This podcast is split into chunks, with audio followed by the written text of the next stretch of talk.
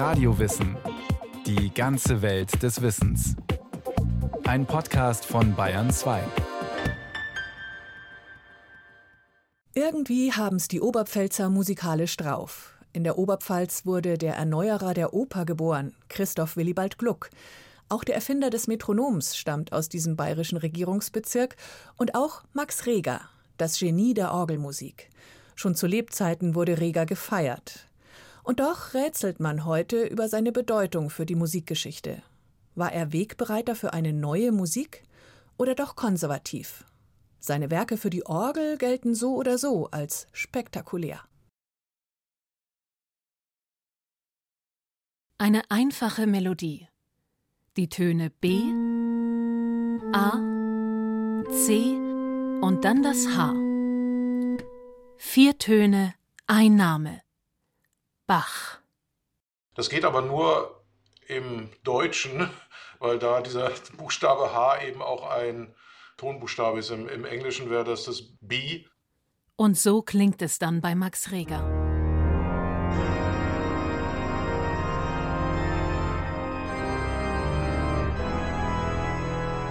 Opus 46 Fantasie und Fuge über den Namen Bach. Nicht ganz einfach zu spielen. Ja, ist eins seiner zentralen Orgelwerke, also jedenfalls eins seiner bekanntesten und äh, sicher auch durch die Fokussierung auf äh, Bach bzw. hier auf den Namen BACH dann auch äh, besonders prominent. Und das ist auch ein Werk, das die ungeheure bedingungslose Verehrung Regers der Musik Bachs dann auch mit am eindrucksvollsten zeigt. Das Schwerste in jeder Beziehung ist mein Opus 46. Da bin ich an die äußerste Grenze der harmonischen und technischen Möglichkeit gegangen. Schreibt Max Reger. Seine Orgelfantasie und Fuge über den Namen des großen Vorbilds Johann Sebastian Bach hält er schlichtweg für genial. Da werden manche Herren arg die Köpfe schütteln. Und Max Reger glaubt, das sei alles unspielbar. Für ihn selbst natürlich kein Problem. Aber für die meisten seiner Zeitgenossen gilt das nicht. Meine Orgelsachen sind schwer. Es gehört ein über die Technik souverän herrschender, geistvoller Spieler dazu. Es gibt eine Reihe von Werken Regers, die gehören mit zur obersten Kategorie von technisch anspruchsvollen Orgelwerken. Auch heute noch sind sie für die Organisten so etwas, ja, wie eine Art äh, Himalaya-Gebirge, das sie immer wieder erklimmen. Sagt Wolfgang Rathert, Professor für Musikwissenschaft an der Ludwig-Maximilians-Universität München. Aber wie das auch so bei den Bergsteigern ist, äh, die haben sich im Laufe der Zeit natürlich auch perfektioniert. Das heißt, heute ist so eine Besteigung eines Regerschen Orgelgipfels äh, längst nicht mehr so herausfordernd, wie es in der Zeit war, als diese Werke entstanden und zum ersten Mal gespielt wurden. Wir sprechen hier über einen Komponisten, der beinahe ein wenig in Vergessenheit geraten sein mag, Max Reger. Er ist ein Oberpfälzer, geboren am 19. März 1873 in Brand am Rande des Fichtelgebirges. Was ich erstrebt, erreicht, verfehlt habe, das weiß ich allein. Wer wissen will, was ich will, wer ich bin, der soll sich das ansehen, was ich geschrieben habe, wird er nicht klug daraus, versteht er es nicht. So ist es nicht meine Schuld. ja, also das ist natürlich so ein Satz, äh, den äh, viele Komponisten unterschreiben würden, weil die äh, zu Recht keine Lust haben, ihre eigene Musik dann auch noch zu erklären. Reger hat, obwohl er nur 43 Jahre alt geworden ist, ein riesiges Övre hinterlassen. Natürlich hätte er es gern gesehen, dass alleine seine Werke über ihn sprechen und richten mögen. Aber es hat auch bei ihm damit zu tun, dass er von seiner Persönlichkeit eigentlich jemand war, der, der sehr verschlossen war. Nun, Reger selbst mag sich vielleicht etwas spärlich über sein Leben geäußert haben, aber andere, die mit ihm in Berührung gekommen sind, die haben es dann umso mehr getan. Und so wissen wir doch einiges aus seinem Leben, etwa über seine Kindheit. Also, ist er vielleicht schon von klein auf einer von den Musen geküsster Tonkünstler? Ja, also er war sicher kein Wunderkind, aber doch jemand, dessen Begabung sehr früh erkannt wurde. In der Stadt Weiden, in der er aufgewachsen ist, also in der Nähe seines Geburtsorts Brandt in der Oberpfalz. Regers Vater, ein Volksschullehrer in Weiden, sorgt dafür, dass der Sohn eine musikalische Grundausbildung bekommt. Klavierunterricht und ein wenig Musiktheorie. Und der junge Max hat sein Schlüsselerlebnis bei einer Wagner-Aufführung im nahegelegenen Bayreuth. Als ich als 15-jähriger Junge zum ersten Mal in Bayreuth den Parsifal gehört habe, habe ich 14 Tage lang geheult und dann bin ich Musiker geworden. Der Vater will nicht, dass sein Sohn Berufsmusiker wird. Er sieht den Sohn schon in ein verarmtes musikalisches Proletariat abgleiten. Max soll etwas Anständiges lernen. Lehrer halt, so wie er selbst. Also, da muss ein anderer Wegbegleiter her. Adalbert Lindner, Musiklehrer aus Weiden, einst Schüler vom Vater Reger. Der erkennt das Talent und erkennt den großen Fleiß des jungen Max. Der ist ehrgeizig. Ich glaube an keinen Genius, sondern an feste, stramme Arbeit. Und Max übt unter Anleitung von Adalbert Lindner vor allem Orgel und Klavier. Aber er komponiert auch. Schon bald schickt Lindner die ersten Werke seines Schülers an die Fachwelt. Das ist auch eine sehr spannende Geschichte, dass Reger dann mit dem ja, vielleicht bedeutendsten Musikgelehrten der Zeit dann früh in Kontakt kam. Hugo Riemann, auch so eine Jahrhundertfigur. Ende des 19. Jahrhunderts ist Hugo Riemann ein Leuchtturm der musikalischen Gelehrtenwelt. Heute kennt man ihn vielleicht noch wegen seines Musiklexikons, das seinen Namen trägt. Und dieser Hugo Riemann schaut sich die Kompositionen des pubertierenden Max an und er antwortet sogar auf den Brief Lindners. Dazu aber muss ich den guten Rat hinzufügen, dass Herr Reger zuerst und vor allem sich in der Melodieentwicklung übt.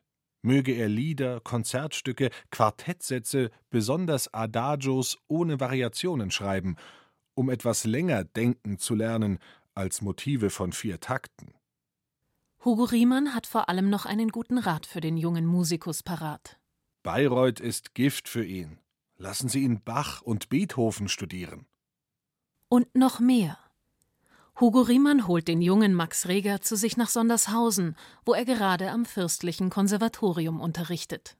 Der Reger kam zu ihm dann nach Sondershausen in Thüringen als junger Mann, wurde also praktisch wie so ein Ersatzkind auch aufgenommen. Der wohnte auch bei dem und folgte ihm dann auch nach Wiesbaden.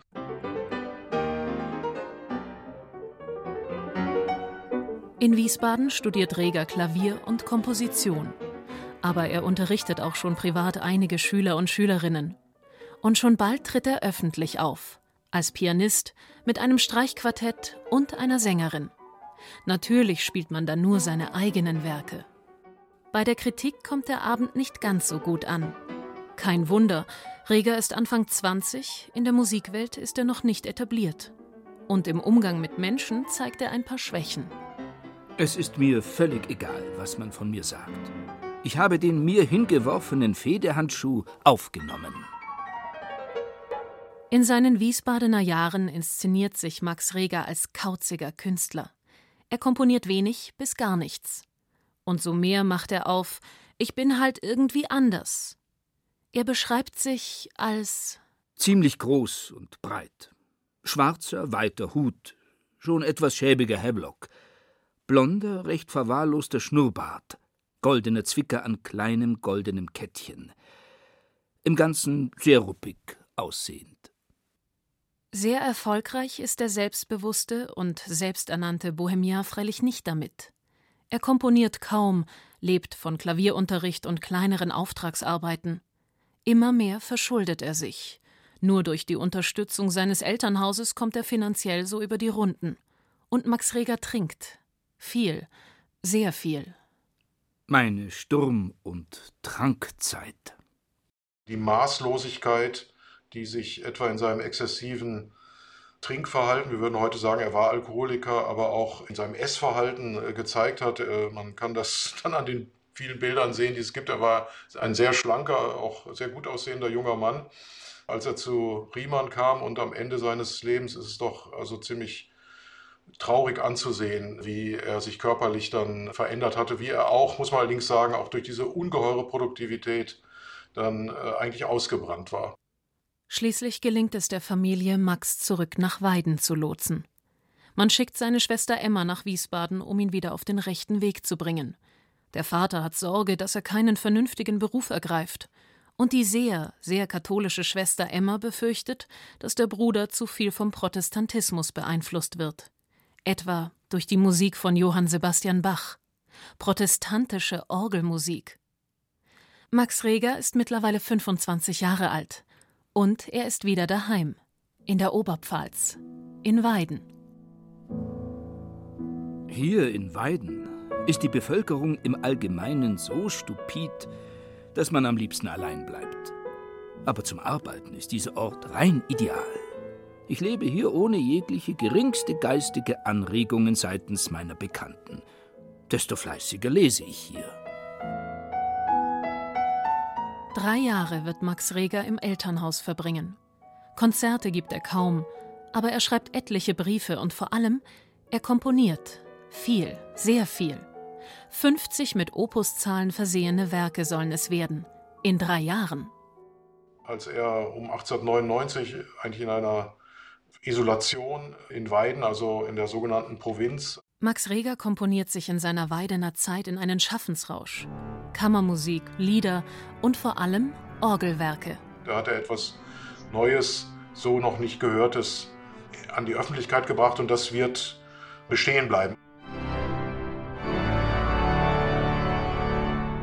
In Weiden entsteht nicht nur die Orgelfantasie über den Namen Bach, sondern viele andere Stücke, die die Musik der nächsten Jahre stark prägen werden. Reger findet eine neue Tonsprache.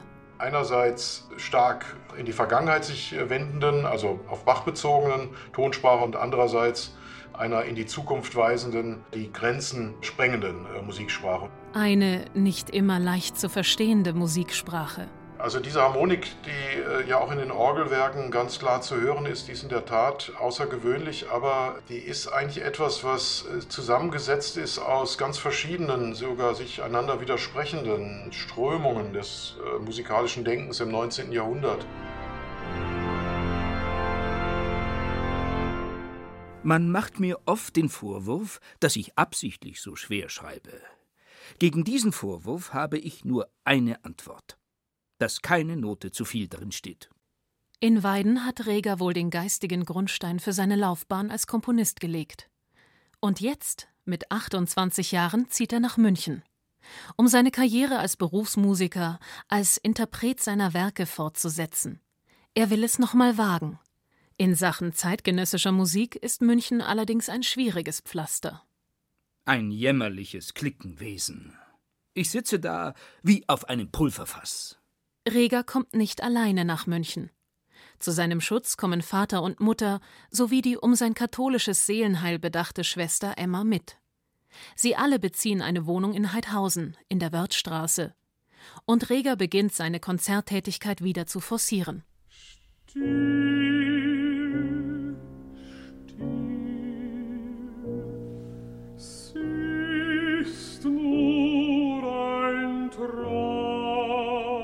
Durch sein Konzertieren trifft Reger auf eine alte Bekannte, Elsa von Bagensky. Drei Jahre älter als er ist sie, aber er hat sie schon in seinen Studienjahren in Wiesbaden kennengelernt. Zufälligerweise lebt auch sie gerade jetzt in München.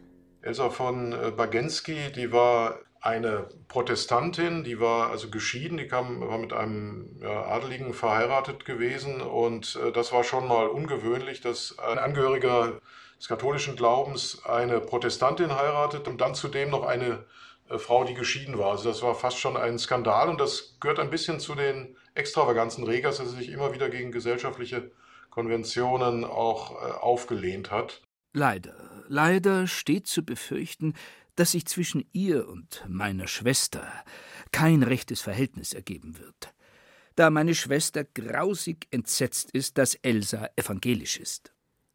Max Reger heiratet Elsa. Die Ehe wird sogar mit kirchlichem Segen versehen von einem fortschrittlichen protestantischen Pastor. Nur damit entfremdet Max sich von der Familie und von der katholischen Kirche, die exkommuniziert ihn. Seiner Frau Elsa freilich verspricht er, dass alles besser werden wird. Sein Name wird berühmt werden, schreibt er ihr, und er wird sie finanziell leicht über Wasser halten können, versichert er ihr.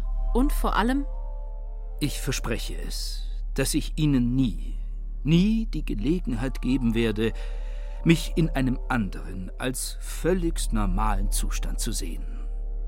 Das heißt eben alkoholfrei, vollständigst alkoholfrei zu leben. Zwei von drei Versprechen wird Max Reger einhalten. Sein Name geht in die Musikgeschichte ein. Und finanziell muss er sich auch keine Sorgen mehr machen. Nur die Geschichte mit dem Alkohol, die wird ihn bis zum Tod begleiten. Ja, wissen Sie denn, was das heißt, produzieren zu müssen? Sich gar nicht retten zu können vor den unaufhaltsamen, auf uns eindringenden Einfällen. Nun beginnen wilde Jahre für die beiden Neuvermählten. Sie adoptieren zwei Töchter. Reger komponiert und redigiert seine Werke irgendwann spät nachts. Tagsüber gibt er Unterricht und abends konzertiert er auch noch. Viel, sehr viel. Eine extensive Konzerttätigkeit, die ihn vor dem Ersten Weltkrieg durch viele europäische Länder führte. Also das heißt, er hat einen Großteil seines Lebens auf der Eisenbahn verbracht.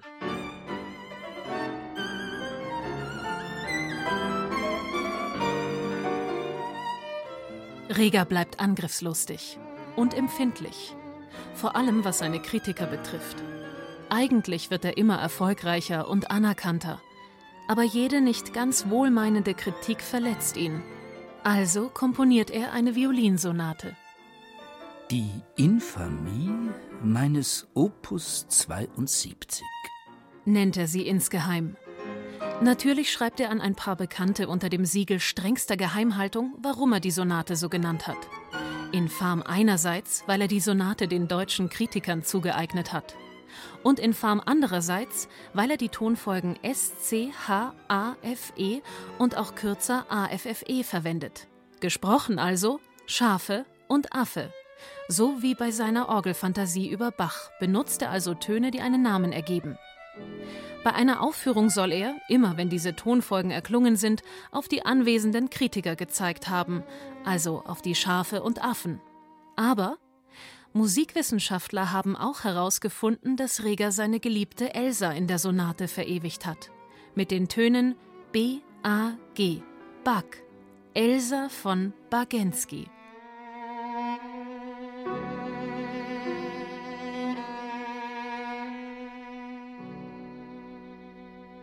Regers Leben bleibt unstet. Er tritt Stellen in Leipzig, in Meiningen und in Jena an. Und immer wieder kämpft er gegen seine Alkoholsucht. Mehrmals muss er Konzerte abbrechen oder absagen, weil er zu betrunken ist. Und das hat dann leider dazu geführt, dass er ja wahrscheinlich an einem Kreislaufversagen gestorben ist. Also dass der Körper das einfach nicht mehr weiter ausgehalten hat. Es war der 11. Mai 1916 in Leipzig während einer Konzertreise. Er wurde 43 Jahre alt. Nochmals zurück zu Elsa, zu Regers Frau. Denn die hat ihn lange überlebt und viel fürs Regerbild gesorgt. Sie hat ein Buch über ihn geschrieben. Da kommen beide ganz gut weg. Obwohl. Eigentlich ist es übrigens ganz piepe, ob Regers Ehe glücklich oder unglücklich war. Für die Nachlebenden ist sein Werk das Entscheidende schreibt Karl Straube über Max Reger. Straube war ein Jugendfreund und Organist. Er führte viele der Werke Max Regers auf. Und er ist einer der ersten Biografen seines Freundes. Er meint, die ersten fünf Ehejahre wären doch einigermaßen gut gelaufen. Nun ja, aus dem Jahre 1910 berichtet ein Zeitgenosse aus einem Hotel in Dortmund. Reger hat 22 Glas Bier getrunken. Im Hotel gab es dann eine fürchterliche Szene. Frau Reger hat ihren Mann in aller Form verprügelt und mit Stühlen nach ihm geworfen. Es war jedenfalls ein so entsetzlicher Lärm in dem Zimmer, dass man an die Tür hämmerte und rief, Frau Reger möchte wenigstens Rücksicht nehmen auf die übrigen Hotelgäste und den Skandal nicht zum Äußersten treiben. Elsa Reger, die Muse. Ihre Rolle ist in Max Regers Leben nicht ganz einfach. Einerseits, so berichtet eine Anekdote, habe sie ihrem Mann, als er nachts ein Streichquartett schreiben will, einfach die Lampe weggenommen. Andererseits, naja, haben wir gerade gehört. Ihre Rolle ist aber ambivalent, weil sie Reger auch mal idealisiert hat. Klar, das tut man dann vielleicht immer gerne als Hinterbliebene, aber sie hat das Reger-Bild in eine Richtung gedrängt, die eigentlich ungut war, weil äh, Reger dann auch vor allem während der Zeit des Nationalsozialismus eben als ein deutscher Komponist ideologisiert wurde. Und das ist etwas, was immer noch so am Reger-Bild ein bisschen hängt und auch dazu geführt hat, dass er etwa im Ausland immer noch relativ wenig gespielt wird, dass er also als ein deutsch-nationaler Komponist gilt. Und Elsa Reger war sicherlich an dieser Entwicklung nicht äh, ganz unschuldig, äh, möchte ich sagen. War's das also mit Max Reger? Ein deutschnationaler Komponist mit einem übrigens sehr schön anzuschauenden Ehrengrab im Münchner Waldfriedhof? Der Grabstein ist natürlich einer Orgel nachgebildet. Nein, das war es noch nicht. Da gibt es mehr, viel mehr. Wir sehen ja auch in der Musikgeschichte des 20. Jahrhunderts, dass etwa Komponisten wie Arnold Schönberg oder Paul Hindemith, die, die beide wiederum auch wie Feuer und Wasser zueinander stehen, dass die beide sich gleichermaßen auf Reger bezogen. Paul Hindemith hat gesagt, äh, dass Reger der letzte Riese der Musik sei und dass seine eigene Musik ohne die Regers gar nicht denkbar sei. Und das ist schon mal eine Aussage. Kurz vor seinem Tod schreibt Reger über den damals sogenannten Neutöner Arnold Schönberg. Er versteht ihn nicht. Die drei Klavierwerke von Schönberg kenne ich. Da komme ich selbst nicht mehr mit. Ob sowas noch mit dem Namen Musik versehen werden kann, weiß ich nicht. Mein Hirn ist dazu wirklich zu veraltet. Auch Max Regers eigene Musik bleibt uns heute irgendwie verschlossen. Kaum Melodien, rätselhafte Anspielungen, seltsame Besetzungen. Irgendwie enigmatisch. Es ist eine ganz interessante Vorstellung oder eine, eine, Hypothese zu sagen, das ist eigentlich ein einziges Stück, das er sein ganzes Leben lang komponiert hat.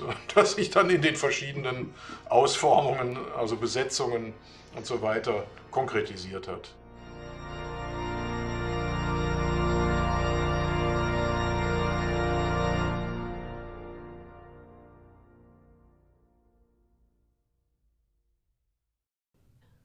Ein Porträt über den Komponisten Max Reger von Martin Trauner.